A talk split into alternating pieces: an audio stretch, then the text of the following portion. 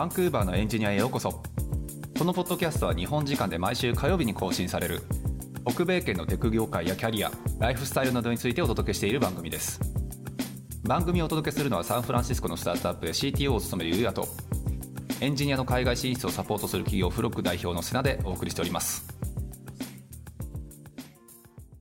はい、じゃあよろしくお願いします。はいよろしくお願いしますはい。さあはいというわけで今日もまあ今日もあの例に漏れずゲスト会ということではい。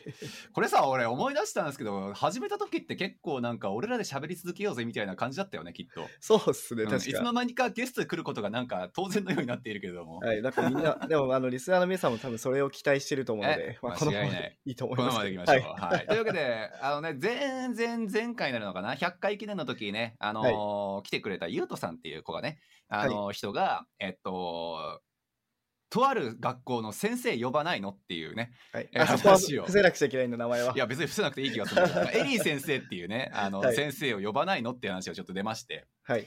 そうそう。で、エリーさんはね、一回ちょっとフロックの YouTube でも実は出てくれたことがあって、はい。はい。そうそう、あのーこっちでキャリア積んであで、日本でも一応キャリア積んでて、こっちに来てさらにキャリア積んで、で、えっと、その後、いろいろ キャリア積んだ後、CICCC っていう学校の、実は UIUX フロントかな？系の先生になられたと。キャリア積みまくりですね。そう、キャリア積んで、キャリア積んで。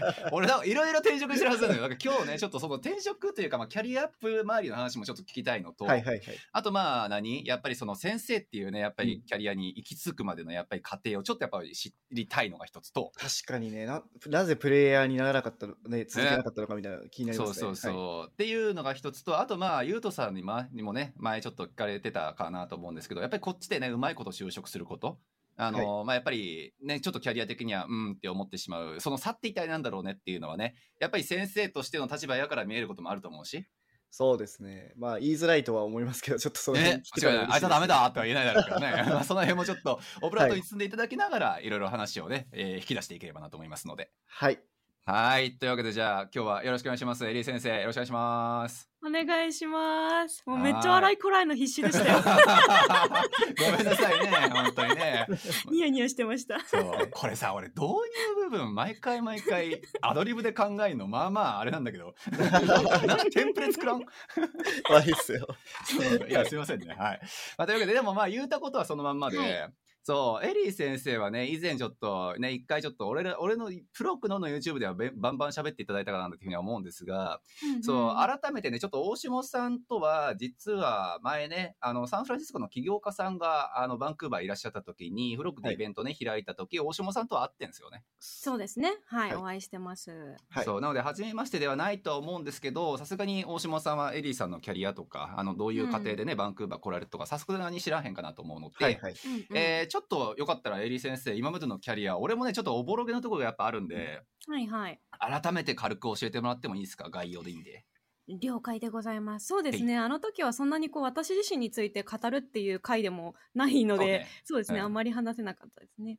すねえーっと、どこから話そうかな。まあ、まあ、日本からじゃない？そうですね。日本からにしましょうか。えーっと、えーっと、日本では新卒で、まず法人営業をしてたんですよね。あ、で営業さんか。そうなんです、そうなんです。そうだもともと専攻もマーケティングとかでしたし、全然畑違いで。ですです。文系から急にこんなことに。こんなことになってしまった。そうなんですよね。どこで間違ってしまったらみたいな。はい どこで何がどうなってしまったのかという。まあ、それで法人営業として、まあ、EC の決済サービスとかを売ってる会社で、えっと、法人営業をしてたんですよね。で、ただやってたんですけど、なんか、あの、実は学生時代に、うん。えっと、なんかとある企業で、その、はい。い、ろいろなウェブサービスの使い方の記事を書くっていうのをやっていて、ラその時イターもしてたんですか？あ、ライターもしてたんですよ。まあ、バイトでですけど、その時多分2、300本なるほどね。ぐらい書いてたのかな、記事を。ええー、すそうなんです。だからまあそんなのを見てて、すごいいろんなウェブサービスに触れるじゃないですか。で、その中で、なんか、あ、私だったらこういう風にしたいのになとか、こういう、だったらいいのになって UI を見てて思うことが多々あって、でもその思いを持ったまま法人営業をしてたんですよね。で、でもなんかこう自分で表現したいとか、自分で直したいみたいなのが日に日に膨らんでいくようになって、うんで、ある日、えっと、エンジニアの方に出会ったのをきっかけに、なんか、そっちの方向にクリエイターの方に向かった方が私は幸せになれるんじゃないかということを思ってですね。へー。でそれかならこう、まあ、その人にメンタリングもしてもらいつつ、うんえっとふいきなりデザイナーになるっていうのは無理があるからその美大とかも出てないし、なのでうん。えっと、まずはフロントエンドから入ってこうデザインのこともなんかこうししっかり見ることができるフロントエンドデベロッパーになるっていうのを目指したんですよ。なるほどですね、、はい。やキャリアの入り方って本当人それぞれだねね そうですね。うん。だからそれで最初 HTML、CSS を学ぶところから始めて、うんで、それで、えっと、日本で第二新卒として、えっと、はい。また別の会社に、えっと、なんて言えばいいのかな、アシスタントデザイナー兼マークアップエンジニアみたいな感じで入ったんですよね。うん。なるほどなるほど、はい。で、それで1年ほどそこで働いて、うんうんうん。で、まあ、初心者に毛が生えたような感じだったんですけど、すでにその時にこう視野は海外の方に向いていて、うんうん。で自分がやりたかったの、その当時に私が触ったのって、それこそサスだったりとか、ハムルスリムみたいな感じの、なんかあでもその時からあったんですねはい、そうなんですよ。もうその辺を触ってて、でも会社でやってるのってピュアな HTML、CSS だったんですよね。うんであ、私このままだと技術的に遅れちゃうなっていうのがきっかけで、結結構その時にそのね CSS のカンファレンスとかも行くようにしていたので、実際にこう北米だったりとか欧米で何が使われてるのかっていうのは知ってたんですよね。うんだいやーからあ遅れてるって思って。うん、あーなるほどね。今はい。更ピュア CSS なんて書いてるとこいねえよみたいな感じになったわけだ。そうなんですよね。ピュアピュアでがん大丈夫大丈夫だと思うけどね、うん、そうなんですよね。まあ、そこのベーシックな基礎を知ってることは大事だと思いつつ、で、まあ、それがきっかけで海外にやっぱり行きたいなって思うようになって、うん。で、まあ、サンフランシスコとかシリコンバレーの方にもやっぱり行きたいなというも思いはありつつ、急に行くの無理だよなと。で、なるほどねまあ、それがきっかけで、瀬野さんにまずこうご相談をさせていただいたっていうのが、バンクーバーに来ることになったきっかけでしたね。へそうそうだから俺あれよ一番最初はエリーさんはアメリカ行くもんだとてっきり思ってたもん勝手にうん。いつかは行くんじゃないかと、今でも思ってますよ。ね。知りませんけどね。そうそう。まあだからね、うん。あの大下さんはちょっともしかしたら来年とか一足だけね行くかもしれないっていうステータスやと、そうそう思うからいろいろね情報交換もねしてほしいなっていうふうには思うんですが、うん。でもそうか、じゃあその時の例えば日本で出たそのイベントとかっていうのは、うん。結構その北米意識したイベントだったんですか？そういうわけではない。いやもうその時は日本のイベントは普通にベンチャー系のイベントに出てうんてでも CSS カンファレンスってその時フロリダだったりとかあとヨうん。ーロッパだったベルリンとかあっちの方でやってたので、はいそっちまで足を運んでましたね。あ、えー。運んでたの？まあ旅行がてら。いねいや意識高い系やな。すごいな。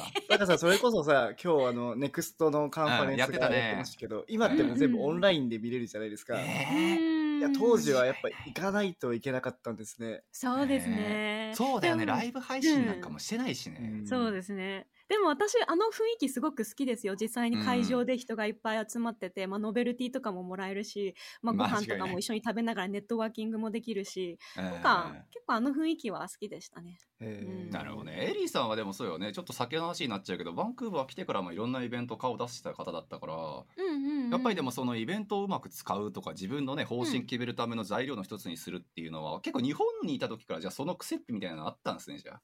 ありましたね。そうですね。えーうん、すごいな、意え識なんがか。ちょっと話それちゃうかもしれないんですけど、うんうんそのカンファレンスとか行った時にやっぱどうしてもあの、他の方と喋れないみたいな人が多いと思うんですよね。うんうんだからそそういう時ってどうやってこう打ち解けたらいいんですか、ああ、私がよくやってたのは、はい。例えば、こう、ご飯をた、なんか取りに行くとか、ビュッフェ式なことが多いので、ご飯食べに行くとか、飲み物取りに行くみたいなタイミングで、一緒に並んでて前の人に話しかけるとか、あーなんかそうね、美味しそうだね、みたいなところから会話スタートさせて、うんうん。で、ちなみにどこから来たの？だったりとか、なんで今回カンファレンスに参加しようと思ったの？みたいなのとか、特になんか誰の話を聞きたいとか、そういうのあったりする？みたいなこととか、なんかそういうところから会話をきっかけにして話してましたかね。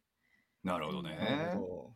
ほあとえ同じテーブルとかがあるので、なんかその同じテーブルになった人に、なんかなんとなく自然に会話始まるんですよ。あ、うんなんかこんにちはみたいなところから入って、どで、あどこから来たの？みたいな感じで、大体やっぱり世界各国から来てたりとかするので、英語で会話が始まるんですよね。基本はいはい。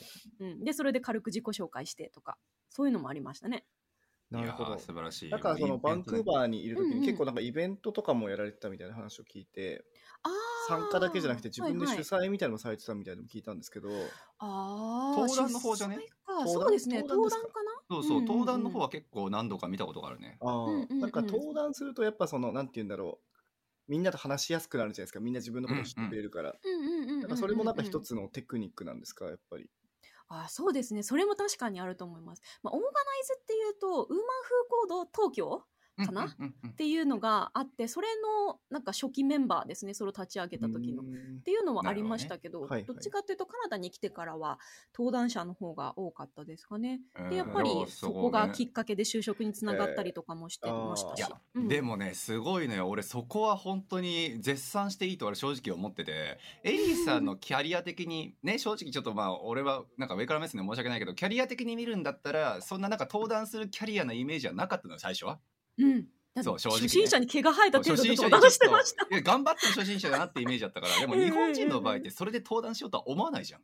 まあまあそそううですよね。私よりできる人いるからとか私より詳しい人いるしで、うんでもねうん全然エリーさんやっぱりそこに臆することなかったのはすごいと思ってる俺は。へいやまやああれはねうんあれはすごいよ。だからあれが結局きっかけでねやっぱうんりさっき大下さんも言ったようなやっぱり人とのつながりにもつながるし、うんうんうんうん。そうあそういうところに興味がある人なんだろうなっていうのが分かるだけでもね非常にいいきっかけになるだろうからあれはぜひみんなに真似してほしいなとは思いつつ。ちなみにどういう内容で登壇されてたんですか ?CSS ですかその時は。そうですね一番最初に登壇した時は、えっと、ポートフォリオの中で、えっと、JavaScript のライブラリ本当に小さいなんか jQuery とかを使ったようなライブラリを持っててオープンソースプロジェクトで。うんでそれに関してそれのマーケティング方法について語る感じでしたね。ほう。うん、それで登壇してました。へうんえ。だからなんかこういうオープンソースプロジェクトを作ったんだけどどういうふうにして、えっと、マーケティングしてどういうふうにこう、まあなんて言うんでしょうスターをいっぱいゲットしたのかみたいな感じの話をしてましたね。はあ、じゃあ別に開発だけに限らないんだ。別に登いや壇するそうよね。うんうんうんうん。はそう。だからね俺今でこそあのエリーさんは知ってるか知らないからだけどタイスさんとかマリエさんとかその OSS 周りでねフロックメンバーでやっぱりちゃんとやってるなって子がいるんですけど、はいはいうんそのね俺の中での先駆者は実はエリーさんなんですよ。おおやったね。そうそう エリーさんがやっぱりその OSS 周りだったりとかをちゃんと出して、あと面白かったよエリーさんのポートフォリオをね俺最初見た時にそのなんちゃらコードだったっけ？あのなんか登壇したやつの写真がなんか載ってたじゃないですか。あそうですね。うんうん。そうそう自分はこういうイベントで登壇をしてこういうところで喋ったことがありますよっていうのがちゃんとポートフォリオに載ってんのよ。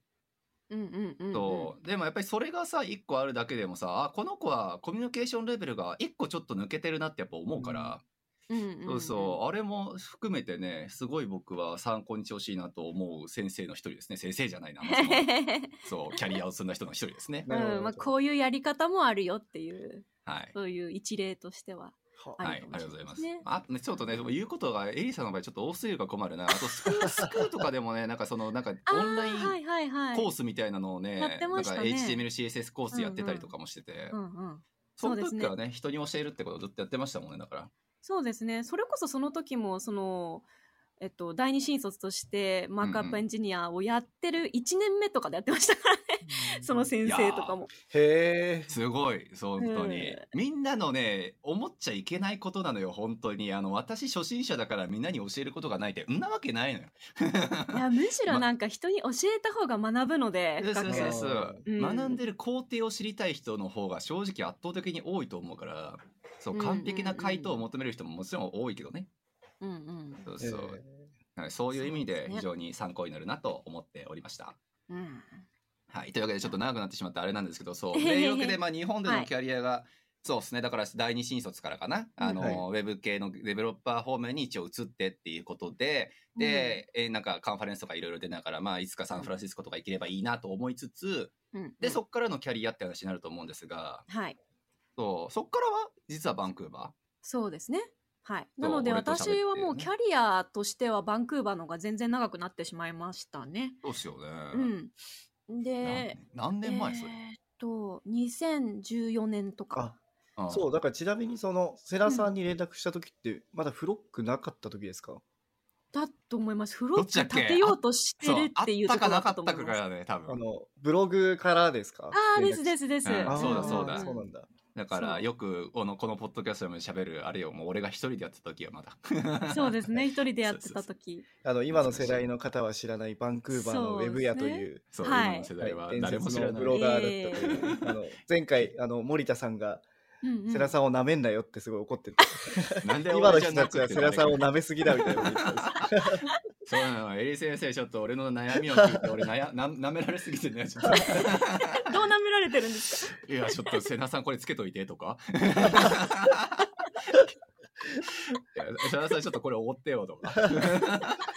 まあいいや、それはいいんですよ。そんなことはいいんですよ。まあでもそう、なんかその世代の時ね、あの世代というか、そう、フロックできる前くらいのね、タイミングだからもう本当むかうんうんむちゃくちゃ前で。ですね。そう。で、その時に初めて連絡いただいて、ね、やっぱりアメリカとかちょっと厳しい部分もね、ビザとかもあるし、大変やし、で、しかもし、ね、やっぱり文系卒っていう分やったら、そもそもどうやって滞在するねんって話になっちゃうから、うん。そう。とか、なんとかの中でバンクーバーが視野に上がって入ったって意味ですよね。そうですね。うん。あれなんでやってやっぱりか、なんでバンクーバーでしたっけ、そもそも。えっと、まあ、まずはこうシリコンバレーと時差が同じっていうところから始まって、そこからこう、なんてでしょう、もうその時にすでにこうサンフランシスコから少しずつこう、テック企業が移ってきそうな動きがあるっていう話もされていて、でそうですね。ってなると、まあ、こう、同じ時差にあるバンクーバーであれば、チャンスが広がるんじゃないかっていうところもありましたし、うん、なるほあとは、私自身が、こう、まあ、アメリカに少しステイした時もあって、で、こう、こうんう、比べてった時に、なんか、まだ、なんて言うんでしょう、英語力もそんなにままならない私にとって、こう、バンクーバーの、その、なんでしょう、温かみのあるフレンドリーな人たちのかんはいる環境みたいなのがありがたかったっていうのもあったりとかして。まあ、まあいろいろ外国人慣れしてるよね。うん、そうですね。うんそれもありましたかね、バンクーバーに来るって決めたのは。うん。いやー素晴らしい。なるほどね。まあそうなんですよね。やっぱいろんな意味で登竜門なんですよね、この街ってやっぱ。そうですね。ね。ここからどこかに羽ばたいていくみたいなうんね。羽ばたいていくっていう、アメリカなのかトロントなのかヨーロッパなのかみたいなね、ところなのかなと俺は思っちゃいるけれどもなんか意外と結構長期で残ってるね。俺とかもエリーさんとかもそうだけど。そうですね、気づけば。割と長えなってやつ思うから。そうなんですよね。うん、まあ居気づけば。心地はいいのかもしれない。ですそうまあ居心地はいいのかもしれないよねちょうどいいバランスが。そうまあなるほど。というわけでじゃあ。はい、うん。そしてちょっとあのさっきの中でもう一つ気になったことがあって、うんうん。あ。の多分エンジニアというかそのデザイナーとかエンジニアにこう転校しようって IT 業界に転校しようって思った時に、海うん。海外を目指したんですか？なんかその理由っていうのは何,、なんなんですか？海外を目指そうとした理由。うーん、まあ、実際、なんていうか、まあ、一番最初、新しいものとか、新しい刺激に、うん。なんて言うんでしょう。うーん、貪欲みたいなところがあったっていうのはありますかね。だからその、日本でも別に仕事していこうと思えば仕事していけたと思うけど、やっぱり新しい技術に触れたくなっちゃったみたいなところとかもありましたし、なんかこう自分の知らない世界をもっと開拓していきたいってなった時に、そのちょっとシリコンバレーのことを見るようになってから、あ、こんなに世界は広いんだっていうか、もっとなんかいろんな新しいテクノロジーのことを知るんであれば、外にいた方がそれに触れられる機会は多そうだな、だったりとか、なんか、なんでしょう、日本でもちゃんと英語を使ってリソースを集めようとすれば多分同じような環境に、近い環境に身を置けるとは思いつつ、でもやっぱりこう自分を実際その環境に近いところに置かないと自分は怠けるなと思ったんですよあね。ーまあまあそれはでもあるよね。ううんん。そうなんだよな。日本でもさ結構やっぱり第一線でねガンガンやれてる人っていうのたくさんいるじゃんってたまにツッコミは受けるけど結構それって人にやっぱやるとこではあって、うんうん。うんうんそう俺も怠けるのよね多分。ええ日本にいたら学学けちゃうなって。そうそうそう。コンビニあるし別に英語喋れんちゃ全然生きていけるしみたいな。うんうんうんうんうん。なるほどね。まあでもそうですね。そっか。うん確かにね、うんなんかそのヒリヒリする中で生きていたいというかなんてそのギリギリでこうやっていきたいとかそういうのは ちょっとわかるかもしれない。なんか。自分瀬戸際にあえておくっていう。そうそうそうそう、そうでもさしかもさい実際蓋開けてみてちょっと身を置いてみると案外結構瀬戸際じゃなかったりするんだよねれちゃうもんねああ、そう。それなんですよね。最近それを感じてます。いやそうよね。そうそう、ねだからあれ瀬戸際ってあと5歩くらい先じゃね？ってなってちょっと行ってみるとあれそこでもねえなってなる。う そのなんか繰り返しだなっていうですから。うん、確かに確かに。本当に。うんはい。まあ、なのでそうですね。ですね。なんかエリーさんはだから結構その新しいもの好きっていうのがあったかもしれないけど、うんうん。そう、まあいろんなちょっとね、自分との会話をしつつっていうので、じゃあアメリカも見つつね、うん。広いところをちょっと見ていこうかなっていうことで海外を目指したと。そうですね。あとははいまあもう一つ言うのであれば、ううんちの両親が結構こう海外に出ろって言ってたタイプの両親で。へえーー、すごういな。ん。エリーさん出身どこ？私、日本なんですけど、でもうん母親がフィリピン人で、はいはいはい父親が日本人でみたいな感じで、ハーフであー。え、日本のどこですかちなみに生まれ、え生まれっつうのか本の、えっと、生まれはフィリピンなんですよ。生まれはフィリピンで、2そうだった歳ぐらいで日本に行って、日本では神奈川育ちですね。都会の人間か俺言いたかっただけじゃん。い？や、そうだよ。そうだよ俺ね、これ田舎でこれが出てくると、ちょっともう感動を覚えるんだけど。いや、すいません。ごめん。完全なる偏見だわ。湘南ガールです、湘南ガはい、ール。湘南があるね。あでももともとね、そもそもね、あのおお母さんかお父さん、どっちでした？っけ、はいお母さんがフィリピン生まれでしたっけ、そうですね、フィリピン。人なので。国際的な家庭に生まれたってことですよね。うん。っていうのはありましたかね。で、まあそんな中で、やっぱり父もその外に目が向いてたタイプの人間なのかなと。うん。で、二人して、いや、ちゃんとこれからの時代、ちゃんと英語も喋れるようになっとかないとあかんし、もう外に出なさいよと。うん。うん言ってたんですよね。まあ母親も結局フィリピンから日本に移住してるっていうのもあるので、まあその感覚がもともと多分あったっていうのはあるんですかね。なるほど、ね。だから、まあ、強くなれやっていう、そういうのは結構言われてて、私は結構反発してたんですけど、それに対して。えー気づいたら、うん、最初は別に、だから日本でいいと思ってたんですよ。怠けてる、えー、あ、そうなんだ。うん、感じで、全然過ごしていけそうだなって思ってたんですけど、まあ、テックというものに身を置いてしまったからには外に出たくなっちゃったっていう。なるほどね。結局なんか、周りに言われるよりも自分で決断しないとやっぱ来れないですよね、それね。いや間違いない。いやでもうんいいご家庭だったんじゃないですかね。俺今ちょうどやりとりしてるこの男の子子が、うん。そうそうあのねやっぱ親がかなり海外に対して嫌がられるというかね。あのあーまあ出て行ってほしくないっていういや結構保守的といえば言い方悪いけど、心やっぱりそういうね。ねそう心配なのよ、うんそうとこも多いと思うから、まあ、そうやってチャレンジをねやっぱりこうなんか後押ししてくれるっていうのはすごいいいことだなといや思います。めちゃくちゃいい環境ですよね、やっぱりそれは。うんうんうんねはい、羨ましい。というわけで。すみません。ちょっとまた話の間いえいえを追っちゃいましたが全然そう。というわけで まあうんうん。日本を出て、えーはい。バンクーバーの方はとりあえず登竜門かなと思って一旦バンクーバーの方に来て、でそこからね、俺覚えてる限りだととりあえずワーホリで就職するぞってなったんですよね最初。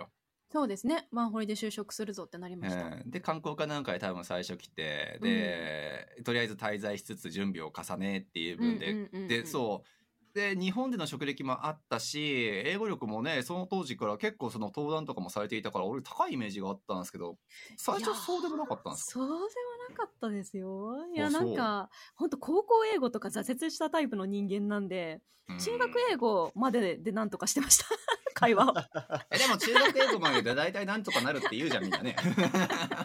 中学英語ができるならええんちゃうのって。まあリスニングさえできればね。そうですね。そうですね。I want と I don't want が言えれば なんとかなるみたいな それはちょっと低すぎる気がするけど大丈夫かな？って意思をね、示せれば、ね。意思を示せればね。意思を示せればなんとかなるみたいなそうそうそう。なるほどね。いや、素晴らしい。で、じゃあまあその後、まあ、バンクーバーいらっしゃってっていう部うんうん分からのキャリアも聞いていきたいんですが、最初どこで働いてたんでしたっけ、えっと最初は、えっともう潰れちゃった会社なんですけど、はいはい。えっとイスチュアリーイノベーショングループのところで働いててうーんでそこは、えっと中国人9割の会社だったんですよね。ああ、はいはい。中学系ね。ううんん。そうですね。で、まあ本当日本人私一人だけで、で他ちょっとちょこちょここう、なんて言うんでしょう。あのーうーん、まあ白人系の人がいたりとかっていう感じの環境だったんですよね。でも基本的には中華系みたいな。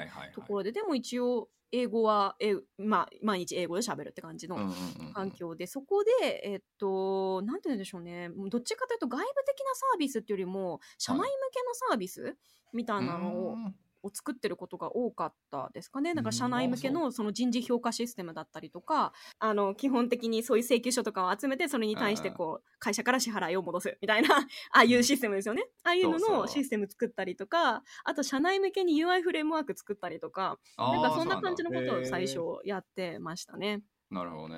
うんまあだから経理系のシステムやったりとか、うんうんあの、うん社内向けのインターナルなサービスがウェブベースですかそれは？そうですね、ウェブベースで。はいな。るほどね。なるほどね。を作ってましたね。素晴でら、しい。その後は、えっと、日本の会社にうんうん一回リモート、フルリモートで、えっとあー、デザイナーとして今度就職して、あーうんうんうんうんうん。なんかで最初のキャリアはフロントエンドで、そうですね。最初なんか、えっと、なんて言うんでしょう。ポジション的には UI デベロッパーデザイナーみたいな感じのうんうんうん立ち位置。でしたね。うん。なるほどね。最初のあの会社が実はチャイナ系って結構最近聞くな、そういえば、あ、そうなんですね。うん。うんそこからキャリア積んでってっていう部分で、うん。まあたくさん雇える土台があるって意味なのか。まあいいやそうそう。それでうん。まあ日本のじゃあ会社さんのとこでフルリモートではい。働きながらっていうのが、はい。またちょっと数年続いた、た感じですか？はい、ああ、そんなに長くはないかな。うん。その一社目が1年目、一年ぐらいで、うんうん。で、その次が半年くらいやって、うん。で、でも、やっぱりカナダの会社もうちょっと働きたいなってなって、今度はデザインエージェンシーに入ったんですよ。ああそうかそうか。はいはいはい。で、そこで、えーっと、また半年ぐらい今度フロントエンドデベロッパーとして働いて、うんうんうん。で、えーっと、その後、いやー、ちょっと、なんか、その、働く場所がめっちゃ遠かったんですよ。なるほどね。はいはい、うん、遠くてロケーション、大事、うん。うん、ロケーション大事ってなって、ダウンタウンの方に戻ってきたいってなって、えーで、えーっと、ダウンタウンに戻ってきて、今度不動産系のシステムはいはい。ですね。えーっと、リアルターと、あとその、ビルのオーナーというか、うん。ビルのデベロッパーの人たちと、あと実際に購入する購入者の間で使ってもらう、こう契約書とかをやり取りするためのシステムみたいなのを作ってました。で、その時は、ねえっと、それも UI、UX デザイナーというか、まあ、プロダクトデザイナーみたいな感じの立ち位置で入って、なので行ったり来たりしてるんですよね。私、フロントエンドとデザイナーを。こう行ったり来たりしながらキャリアを積んできて。なるほどね、うんで、まあ、その後不動産やった後、一回ちょっと家族のために日本に2、3年戻んなきゃいけなくなってしまって、うん、で、戻って、そっちでは、えっと、今度東京の会社、まあ、それもインターナショナルなチームで、えっと、私と社長以外、あと3人、なん全然違う国の国籍の人たちみたいな感じのちっちゃいチームで、えっと、はいはい。オープンソースベースのノートアプリを作ってる会社に、今、なんだかんだでずっと所属してるっていう感じです。ああそうなんですね今もなんかパートタイムとかで。うんうんうん。ああそうなんですねスポットスポットでお手伝いしたりとかしてますね。っていうのをこうそこで始めてでそれをこうつながったまんま戻ってきてからにで今 CICCC の先生やってるっていう感じ。えーいやもうだから本当あっち行ったりこっち行ったりで全然ね定住してるイメージが俺もなくて 忙しいんですよ。そうでもそこがだから大下さんも一番気になるところなんじゃない？いろいろねエージェンシーなりうん。開発なり、うん。インターナルサービス作ったりなりいろいろやってた中でプレイヤーとしてね、うん。ずっとやってて。うんうんうんでなんかいきなりこう学校の先生になったみたいにやっぱ映るから。どうしたんって。そうそうたまあ俺はねだから結構長いことエリさんのねまあ本当になんか10年選手くらい多分長いこと多分付き合ってるというか、まあお話ししてると思うから知り合いだと思うから、そうまあちょこちょこスクールで教えてたりとかまあ人に教えるの好きだったんやろうなくらいはわかるけど、うんうんうんうんキャリアとしてやっぱりねあの一旦学校に身を置くっていうのってそうなんかうん転機があったのかなっていうのはやっぱり純粋に知りたいところでああ。そうなかったんですか、まあそうですね。まあ、前におはん、その YouTube の動画でもお話ししたようなものも被ってしまうんですけど、うんはいまあ、一つは、やっぱり、その瀬名さんがおっしゃってたように、人に教えるのが好きだった、もともと好きだったし、得意だと思ってたっていうのが一つありますと。で、まあ、例えば大学時代、そのライターの仕事もしてて、それも使い方を教えるタイプの記事ですよね。で、それプラス塾の講師とかもやってて、いろんな教科を教えてたし、で、就職して、その日本で会社で働いてた時も、そのオンライン講座みたいなので、そう、スクールで教えてたし、で、あとは、その、なんて言うんでしょうね、登壇とかでもやっぱり人に教えるだったりとかするし、もう結構その点でこうバラバラになってるんですけど実はずっと一貫してて割と自分がやってきたことって人に教えるっていうのをずっとやってきてるっていうのはあったんですよ。でなんかちょっと血筋もあるのかなって最近思っててで母親は英語の先生なんですよね。で祖母も英語の先生なんです。だ。だからなんかもしかしてうちの血筋ってそういうものなのかなってちょっと思ったりとかはしてるんですけど、どね。今はね英語は教えてないけど英語で何か教えてるって感じになってますもんね。はうん、だからそれも一つあるのかなとは思ってますと。で、あととは、ですねまあ、ずっとこういろいろなプレイヤーでいろんなタイプのプロダクトに触れてくる中で、なんて言うんでしょうね。あのもちろんあのいろいろ本当身の振り方はあると思うんですよそこから。うん。なんですけどなんかちょっと自分の中で飽和状態になってしまったというかなんかうん同じことの繰り返しになってきた感覚があって、へえななんかそのいなんて言うんでしょう王道パターンみたいなものがある程度見えてきたみたいなうんうんうん。のがあって。だからはいそこから、えっと、結構そのデザイナーって私の周りもそうなんですけど話してるとうん一回その状態に陥ると思ってて、まあ、10年近くやってくると。ああなるほどね。でそのタイミングで、えっと、いろんな身の振り方がやっぱりあって一つはそのマネージャーになるっていうのが一つの道。で一つは本当にそのプレイヤーとしてスキルを極めていく時期。でうんもしくはその同じ UIUX でも例えばゲーミングの方に行ってみるとか NFT とかその全く違うテクノロジーに関しての何かをビルドするみたいな感じの方に身を振るかっていうふううん。にいろいろこうやり方があると思ったんですよね。そうですね。うんうん、で私も、えっとまあ、そういう方向別の方向に行くっていうのも考えたんですけど、うんうんなんかずっといろいろ走ってきて自分が疲れてしまったっていうのもあって。なるほどねいろんな方にこうあっちこっちやってるからうんちょっとまあ落ち着きたいなとか、なんか一回その自分がいろいろいっぱいインプットしてきたものをこう体系化してアウトプットしたいなっていうタイミングが来たんですよ。ああなるほど。うん、面白い。いやだからあれなのようん。大下さん。俺エリーさんがさ学校入る前にちょこっとだけ話聞いたことがあって。はいはい。そうその時にねこれ言っていいのかな？もうダメだったら後でカットするから言ってくださいって感じなんですけど、うんうんうんうんうん。そうあの結構いいアメリカのねあのエージェンシーさんから声がエリーさんにかかってて、うんロサンゼルスからね。そう。ロスからかかってて。しかも給料がクソ高えのよ。そう。でそこ蹴って要するに CICCC いやまあ学校名出していいのかな。まあいいか。あのそのこっちのね 私立の学校にね、先生教えるって聞いた時は俺はだからいやいやどうあがいても絶対に行かへんやろ学校なんてって正直最初思っててそしたらなんかねえ蓋開けてみたら学校の先生になってたからなな何があったんだろうとしか思ってなくて。いや確かに。なんかそのやっぱそこまでキャリアを積まれてるとやっぱ一回立ち止まるってすごい怖いと思うんですよねやっぱ。ね。確かその間にどんどんテクノロジーって進んでいくし、うん。なんか現場から離れるとすごい怖いと思うんですよ。はいはいででもなんかその中で一回休憩してなんかそのうん自分のなんか今までやってきたものを振り返るみたいなうんことっあー。て確かにいいなって今すごい思いましたね。いやでも、うん。でもで僕ができないのはやっぱそのお金がの問題があるから。ああまあそうですね。下がりますからね。うんやっぱ多分うそういう先生とかっうんてそんなにいいお給料もらえないとは思うんですよね、そういうエンジニアとかデザイナーさんよりは。うんうんうん。うそうね。だからそういった時にそこに行けるかっていうその勇気はないなと思ってい。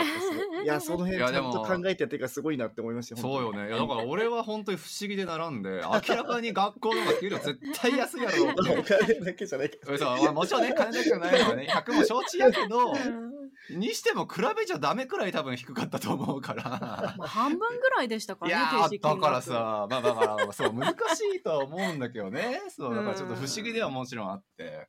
いやまあでもそういうねやっぱり事情というかまあ裏のやっぱり考え方としてはそのキャリアいろんなとこ走ってきての、ねうん今ちょっとその人に教えるフィールドに一旦立って、うん。ちょっと立ち止まる時期なのかなっていう思いもあったということですね。そうですね。いろいろ自分がこう培ってきたものを体系化して自分の中に落とし込んだりとか、棚卸しする作業みたいなのして、じゃあ自分がどういう方向に今後身を振っていきたいのかっていうのうん。をちょっと落ち着いて考える時期でもあるっていう感じですかね。ー。素晴らしい。だから俺エリーさんが CIC で学校教えるようになってから俺それまであそこの先生正直うんっていう話をようしてたんですけど。いやでもマジでエリーさん入ってからねあのあんまりあんまりっていうかもうほとんど聞くことなくなったよそのバッドレビューというかやったいーや本当にむちゃくちゃ減った。ー 周りの方にも影響が出たのかもしれないですねいやかもしんないよよねエリーさんなんか言うた学校で。だといいなと思いますけどねいやまあ私教材めちゃくちゃ作ってますからね学校のために。いやその影響あるんじゃないかな。周りの先生も感化されたんじゃない？知らんけど。少なくともそういうのありそうですよねどうそうかな。まあゆうとくんたちとかはね 本当に私が割とずっと教えてきてましたからね。あ、ねそうなんだ。うん。だからエリーさんね、んそううん。入っていただいてから本当に俺はだいぶ楽になったそういう意味ではいだったら、はい。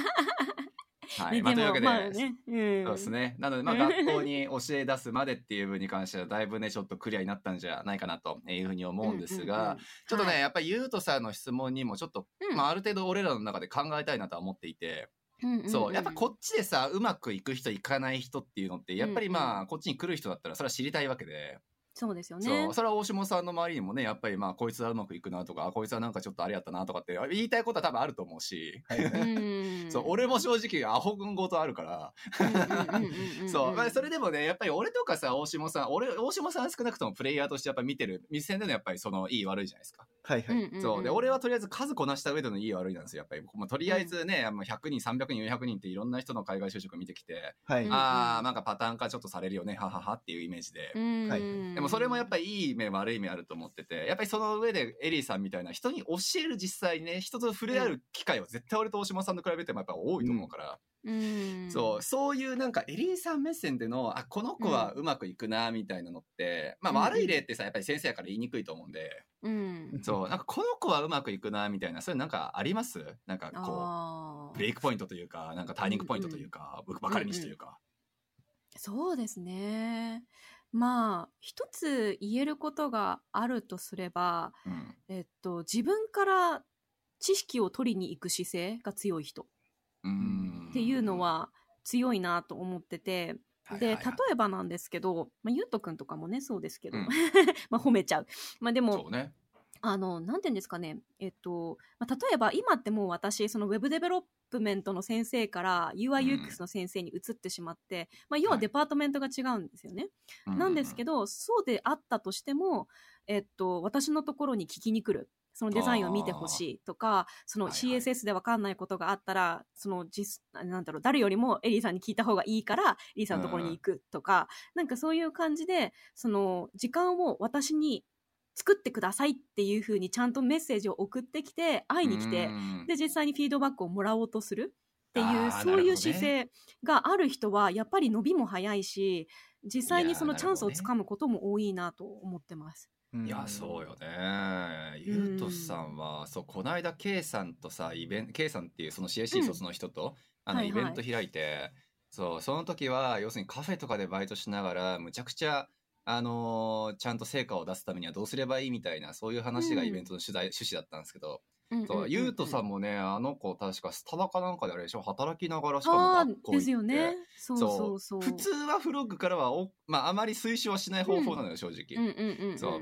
未経験でバイトしながら学校行って勉強して未未知のフィールドでって。ね無理じゃんって正直なるんだけれども、うんう K さんしかりゆうとさんしかりねできる気しかしないのよ正直、うんうんうんうん。そう。でもそこの違いってでもそれじゃない？本当に。だってさ K さんなんかは大下さんなんかにも臆せずやっぱり喋るじゃん、うん。うん。そう。これどういうことですかね？であこれ俺自分やりたいですとかもう平気で言うじゃんあの子。いやあれはでもマインドはすごいなと本当に思う。うん。そう。なんか、良い意味でこう、恥を知らないと言いますか。ね。そう、うん恥をかくことに対して恐れがないというか。本当に、うんうんうん。純粋です。純粋だね。本当にうんでさ、いやそれで言うんだったら、俺はあえて伸びない人の話をさせてもらっていいんだったら、俺の意見としてね、うんあの、おあくまでも俺の意見として、そう、その時に、あの、え、な、あの子はなんか、エリーさんに特別時間もらってて、いいね、なんかこれって不平等じゃないっていう陰口叩くやつ。ああ。絶対に伸びない。うん。そう。それあのはダメだ。そうそう。あの、なんか、先生は、あの、教え方がなんちゃらかんちゃらで、あの、な全然生徒の気持ちに立ってくれないとかっていうのを、うんうんうんうん。なんか陰でずっと言ってるなっていうので、結局、その口を動かしてても手動かしてないなっていう人は、何も言えない。そうですね、そうですね。だから私もこう、なんだろう、 web development から UIUX の方に department 移るときに、そのそれでも生徒たちに言ったんですよ。なんか、はいはいあの、私は department 移っちゃうけど、それでもあなたたちは私の子供たちのように思っていますと。なので、だから本当になんか、あの、ポートフォリオだったりとか、自分のプロダクトだったりとか、その、はいはい私がその JavaScript の深いことは教えられないけれど、うん CSS だったりデザイン面で見てほしいってことがあったらいつでも連絡してねいつでもオフィス来ていいんだよって言ってってるにもかかわらず来る人来ない人の差があるんです。まあまあまああるよね、うん。だからね、うん。難しいよね。恥ずかしいのかな？うん、かな？わからない。本当にその辺何も言えないっていう、うん、そう。でもそうなんですよね。本当に自分からガツガツなんか行こうとする姿勢のある人の伸び率ってさいくらなんかいやいや学校行きながらバイトなんて100%無理でしょみたいなね、うん、そうこと言ったりとかいやあなたの実力でふふんっていうふうに思ってたりとかしても、うんうん、ちゃんとせ結果出しちゃうんだよね。そうですね。あとは容量がいいタイプっていうのがやっぱりいて、あそそれ聞きたいね。やっぱりその容量がいいって何なんだっていう何なのはってね、うん。うん、すごい気になるかな。なんだろう容量って。例えばこちらでなんかアサイメント出すじゃないですか。うん。はい。でそのアサイメントの意図を汲み取ってこようとする人。ほー。裏側をそのアサイってことそうですそうです。なんでそのアサイメントを僕たちに貸そうとしてるんだろうこの先生はっていうことを考えられる人は強い。あー。え俺それ自信ねえ、やべえ全然自信ねえ俺それ。あそうなるほどね。だからそれをちゃんと上手に捉えられるとそれに対してのちゃんと最適なアンサーを出してくるんですよね。だからそれって結構社会人としても大事なことだと思っててうん。そのそのまま鵜呑みにせずにこれはいを元に何を学ばせようとしてるんだろうだったりとか、うん。えっと、これをもとに自分はどういうふうにステップアップするんだろうっていうのをこうイメージしながら取り組める人、まあね。まあそれも結構能動的な姿勢ですよね、うん。要は。そうですね。だから単純に受け取るだけじゃなくて能動的にそれをもってして自分はどういうふうになるんだっていうのをこう考えながら動ける人。いうのは難強いな。しい話やだからこれね仕事でもすごい大事でなうん。例えばタスクが来るじゃないですか。うん。例えばボタンを作りなさいって言われた時に、うん。あじゃあ作ります。じゃなくてじゃあそのボタンをなぜ作るのかとかその一歩踏み込んでその裏側のコンテキストを知るところあがやっぱり重要なのかなと思って、うん。でそれによって例えばそのボタンはじゃあ今後も使うかもしれないからじゃあ共通化して作ろうねとか、うん。そうね。そういう考え方ができるじゃないですか。うん。でもっと言えばビジネスのことも考えてじゃあこれはすぐ捨てるものだ捨てないものだみたいなそういうのも考えれるじゃないですか。いや間違いないね、うん。そ確かにね。こは本当になんて言うんだろう。なんかしシニアの人はそういうの自然にできるのかなそうですね。だからそういうのは。ねななんだろうね、あれセンスいやでもね。読むはいいってかななんでなんですかねああいうのって。ね。昔からそういうのいやでもさすがにさコンポーメント思考とかさある程度経験を積んだからここはコンポーメント化できるよねみたいなやつってまあワワンチャン経験の話もやっぱあるのかなってちょっと思って。てまあそれはありますね確かに確かに、うんそう。ただ確かに容量こいついいなって人ってあんまそういうこと教えてなくてもさ割とあここってでも共通化ですよねとか あでもここって割とねあのパブリックにした方がいいですよねプライベートでやった方がいいですよねとかさそうなんかそういうのちゃんと気が付く子は確かにいるよね。そうですね。なんかデザインとか教えててもそうで、なんかうん。結局その、例えば、えっと、UX を、 user experience を改善してほしいっていう assignment、何かしらのやつで、えっと、自分の、ま、身の回りでうん UX 的にこう不便だなって思うことを見つけ出して、それに対しての最適解を、こう、自分なりの最適解を提示してくださいみたいな、例えば assignment があったとして、うん。で、なんか結構やっぱりウェブアプリのこととか UI を教えてるから、みんなウェブサービスでなんとかそれを解決しようとするんですよ。確かにでも一、人生徒でやってきたのが、えっと、ディスコードで、うん。えっと、ディスコード上でなんかこう情報が散らばってて、それが、なんて言うんでしょう、あの、体系化されてない。で、みんながその情報を見たい。例えば、 Among Us とか、なんかすごくこう、それの話になっちゃいますけど、その Among Us のそれぞれのキャラクターのタイプがあって、で、そのキャラクターの、なんて言うんでしょう、情報を得たいのに、情報がいろんなところに散らばっちゃってるから、それがう、んこう、うまくすぐに探すことができない、うん。すぐにアクセスすることができないっていう問題があったと。でそれをうんこう解決するために、別にそのウェブサービスとかウェブアプリを作るんじゃなくて、そのディスコードサーバー上をどういうふうに運営するのか、どういうふうに、えっと、チャンネル分けをしたら情報を設計をしたら、それが解決できるのかっていうのを考えて提示してきた子がいたんですよ。へえちょっと面白いなと思そうそうそう。なんかそういうこう解決策、まあ状況によってはいろいろなコンストレンツ、いろいろなこう制約がある中で、うんえっと、できることできないことがあって、その時にうんその子ができる最適解がそれだったんですよ。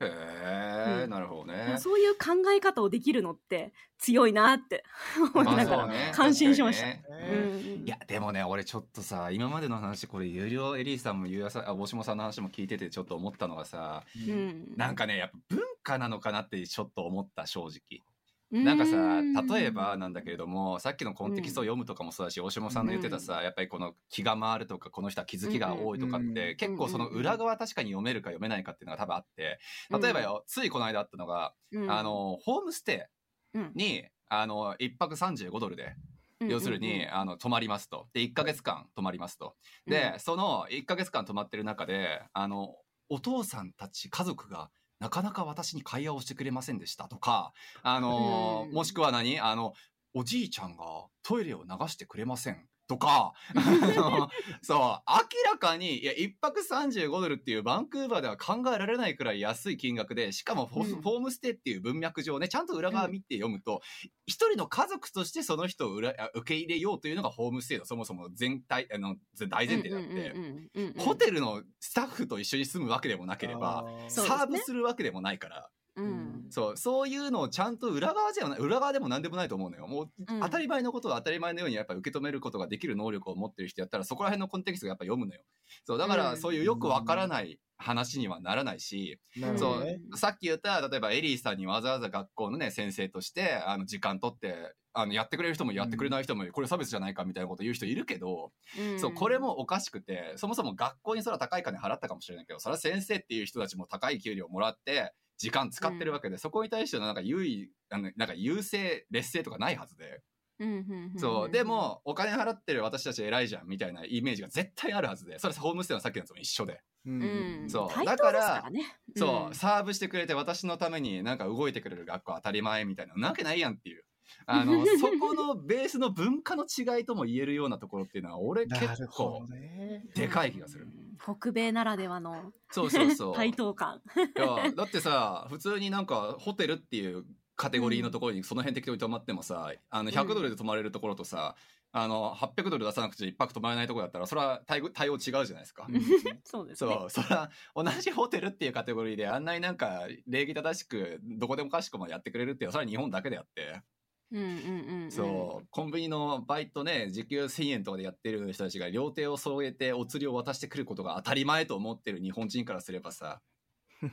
そう、うん。そんなんなんか金払ってんだから当たり前じゃん。みたいななんか優越をやっぱり自然とつけてるのが考える能力を奪ってんじゃないかなって俺はちょっと思っなるほど。なるほど。うんありそうですね。それはちょっと期待値が高いってこと？やっぱりその。たああうんいやもうそれもあるんじゃない？サービスとかものとかに対して。てそうそうそう。それは絶対あるよね。だからそこのなんか計りがちょっと壊れてるなってまあ北米ならではよね。に来たから思うところはちょっとあるか一回その、計りを一回リセットし,、しないといけないってこと？うんいやそうね。間違いない、自分からやっぱ動かなくちゃいけないし自分からやっぱり能動的にね情報を集めなくちゃいけないしそううん。金払ったとか時間使ったとかわざわざお前のとこ使ってやったからみたいなイメージで勝手になんか湧いて出てくるみたいに思ってるとちょっと痛い目を全部見ると思うから、うん。うんうん。そうそう。それも全部踏まえた上でね多分意識変えないとなってちょっとエリーさん大下さんの話聞いては思ったかな。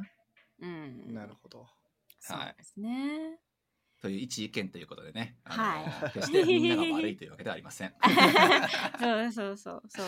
まあそういうふうに育ってしまいがちですからね。いやまあそうなのよね。だからなんでこの子はそういう思考を変えるに思考に至ったんだろうなっていうのって結構実はやっぱりなんこんだけね何百人何千人って話してるとやっぱ思うことが多くて。いやなんかさ、やっぱさ、うん。人に裏切られたりとかさ、人にき期待を裏切られたりとかしてる経験がやっぱ少なすぎるんじゃないかな。あーでもそれはあるかも確かね性善説かな？あとは自分からこう戦ってない人、なんかうん中にエントリーとかアプライとかして、コンテストとかで負けてない人、そううんそういうね。人がなんかそうる。なりがちなのかなと思っちゃうけどね。いやうんー難しい。でもコンコンテストとかそういうなんかコンペとかねそういうのになんか実際出る出るところまでやった人っていうのは比較されるわけだから、まあ、やっぱり勝つにしろ負けるにしろある程度なんかその辺の常識になってる人が多いのかなってイメージも一方であるけどね。まあでも、うん。なんていうんだそのやっぱり勝てないじゃないですか、基本的に。そう。勝てないからね。うん間違いない。うん大体勝てないから。うそう。だからやっぱりその応募をしないっていう人の方が多分そうなりやすいんじゃないですか？そう。だからこそなんかあの、ちょっと僕の、僕、俺知らすけど、はい。なんかやっぱり、あのスポーツで結構、うんそういうコンペティティブにやってた人結構、うん。強度高くやってた方とかっていうのは、やっぱうん基本き人に期待してないから、結結構伸びるなとは思うんですよねうんうんうんうんなるほどね。やべね今日の結論出ちまったわ。まあスポーツじゃなくてもいいですけどいろんな競 競技とかやってなんかやっぱ負けてる、負けを知ってる人はやっぱ強いなと思いますね。いやうんうんうんうん間違いない。負けと失敗よね。この2つをやっぱりどれだけ、だからまあ失敗したくないしね、みんな負けたくないからね。挑戦もしたくないのよ、普通は。でもさそれはさあのなんていうのうんNo pain no gain じゃないですか。そうそうそうれはあのうん本当に。こんな甘ったれたこと言ってんじゃないよ、海外。それが日本に居れよって思うじゃないですか、正直。まあそうね。うん難しい話だよな、本当に。うん、そうですね。もう黙ってたら serve してもらえないからね。うんそうよ。日本はいい国だな、そう考えると。いや、すいやこっちはされるしさ。いや、だってね、黙ってたらさすがにされないじゃない。いや、面白い面白い。なるほどね。はい。まあ、というわけで、まあ、ある程度でもなんか方針は見えたんじゃないね。やっぱうまくいきやすい人、いきにくい人みたいな、まあ、あくまでもここでの結論でしかないけどさ。うんそうですね。そういろんなパターンがあるとは思うけど、見た中でだとそんな感じかなっていう。いや、間違いない。うんはい。ちょっとじゃあ、さまだ聞きたいことありますけど、最後になんか、うんさもし最後になるんだったら、うんちょっとエリーさんの今後についてすごいああ、そうね。間違いない聞き。たいなと思ったんですけど、なんか予定あれば。えー、そうですね。まあ、とりあえず、まあ、宣伝も含まれちゃうんですけど、うんうん。えっと、まあ、本が今度出るんですよね。あそうだ、出版社や。出版社だ。出出出筆者や。出版社だよ。執筆者や。著書。著書名前な、名前、名前は決まってんですか？えっと、HTML、CSS、ブロックコーディングっていう。お名前の本おもうすごい想像つきやすすぎる。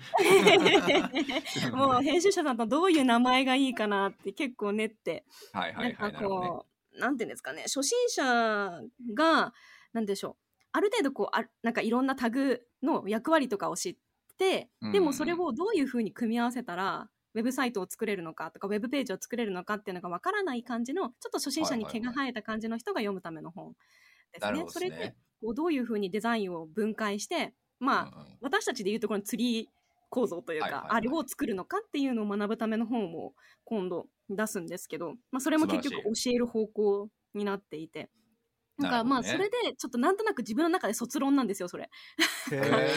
あの体知識を体系化したみたいなおお、素晴らしい。なるほどね。お素晴らしい私の素晴らしい。中での一番こう私として私ならではで教えられるものってこれみたいなのをはい。こう体系化したと思ってるのでなので次のステップとしてはうんえっと、まあ、何年かまだ多分学校にいると思うんですよ。うん。多分ね。何はい。年多分ね。おそらくね。はい。わかんないけど、どうしよう。すぐに辞めたりとかしたら。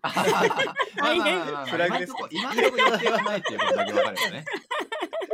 そうそう。それもでも含めてよね。学校でそういうことだから。はい。あそうですね。まあ、はいそこも北米あるあるですね。あるですよね。うんそんな当たり前ですから。そうそうそうすぐにポンポンみんな就職し転職していくから。あーうんなるほどだからまあそれもあるかもしれないですけどだやっぱりどこかのタイミングでまたプレイヤーに戻りたいと思ってるんです。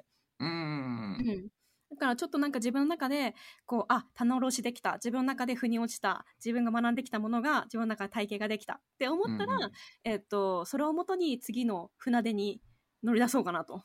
なるほどね。いやー素晴らしい。でも学校の先生とかやった後にプレイヤーに戻るっていうのってうん、よくある話なのかな？よくなんかねね周りにはあんまり俺の知り合いにはまあいるっちゃいるか。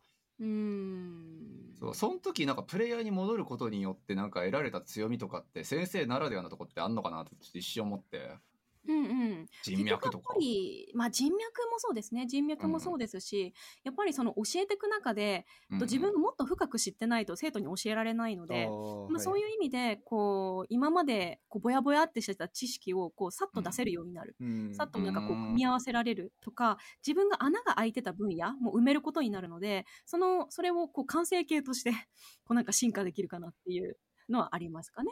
なるほど素晴らしい。えー、とこれからシニアでやられていくんなら、うんうん絶対あの、こううん。後輩というかなんていうんだろう、うん。ジュニアとかね intermediate の方とか教えていったりとか、うんうんうん。まあ、チームを引っ張っていったりとかする必要があるわけじゃないですか、うんうん確かに。まあ、そういう時になんか人に教える能力ってめちゃくちゃ大事なので、んで特に言語化して伝える力とかそうですね。そうそういうの大事だから、うんなんか全然あのプレイヤーに戻れると思いますけどね。ね、うん。間違いない。素晴らしい。じゃあまあせ本がたくさん売れて印税生活を楽しんだ そこ？え 違うの？狙ってないじゃな？いですかでもね技術書で印税生活難しいらしいねやっぱ、いや、ニッチですよ、あそうなんだ。本当。ニッチだから。うん。ね買ってくれる人少ないから。間違いないわ。あの ちょっと僕はあれなんです昔のビジネスパートナーのちょっと何？あの執筆の何？あの本の宣伝もしなくちゃいけないんですが、それ終わった後にエリー先生のちょっとあの本の宣伝をさせていただきますので、お願いします。い、もういつでもやらせていただきます。ちなみにいつ発売なんですか？とうんとね、11月16日ですね。もうすぐだ。はい、もうすぐ、うんもう予約も開始されてて、アマゾンとかで見れるように。じゃああの概要欄に貼っておきますねそう。ですねあありがとうございます。はい、ちょっと印税入ったらもうこの話うるさいって。どうですかね。でももう野望としては、まあ それで、まあ本は一回これで落ち着くので、うんそうしたら今度はそれこそなんか AR とか VR とかゲーム。とかなんかそっちの方に行きたいなと思ってるんですよ。うん、え？AR 系で？いやでもちょっと違うかな、AR ソフトウェアエンジニアって言ってたからな。そうちょっと AR 系でね今俺人探してるんですよずっと。うんうんうんうんうんうんちょっとデザイナーさんかちょっと分かりませんがあの、うん。エリさんの前で AR 系とか XR 系のソフトウェアエンジニアリングが得意な人いたら教えてください。おー了解です了解です、はい。ちょっと頭に入れときますね。そうなんか mixed reality みたいなね MR そうそうそう。えー。そうあの辺のなんかあっちも結局インターフェースが必要なのでまあそうですよまあ、そうねい。うそうデザインができるようになったら素敵だなと思ったりとか、うなんかこう UX 的に面白いのってそれこそゲーミフィケーションとかやっぱりゲーム分野そうね。でどうやってこう人を attract するのかみたいな話だったりするので、まあ、そういうところにもうちょっと注力できるようなデザイナーになりたいなって思ってますね。インターフェースだけじゃなくて。素晴らしい。うエリさんゲームも好きだしね。はい。ちなみになんかあのスタートアップとかのその、うん。僕みたいななんていうのたファウンダーみたいな立場で、うんうん例えばなんか、C、CEO の方と CTO の方とデザイナーで3人でこうチームを組んでなんか新しいサービスを作っていくみたいな、そういうことにあんま興味ないんですか？あめっちゃ面白そうですけどね。あーそっちもある。まあ全然あるでしょうね、エリさんはね。もう CDO とかいいですよそうですよね確かにねデザインオフィサーみたいな、うんうん間違いない間違いない。うん CDO は友達いねえなまだ。ちょっとエリさん早くなってください。いや、なんかこう、なってほしいという方がいたら募集しますということであーああ、いいですね。いや、割とありそうだけどな、普通に。はいろいろ知識体系化したデザイナー欲しくないですかい。ね、ちょっとほら、あの、年収1800万回でいい今だったら。俺が決めんなってね。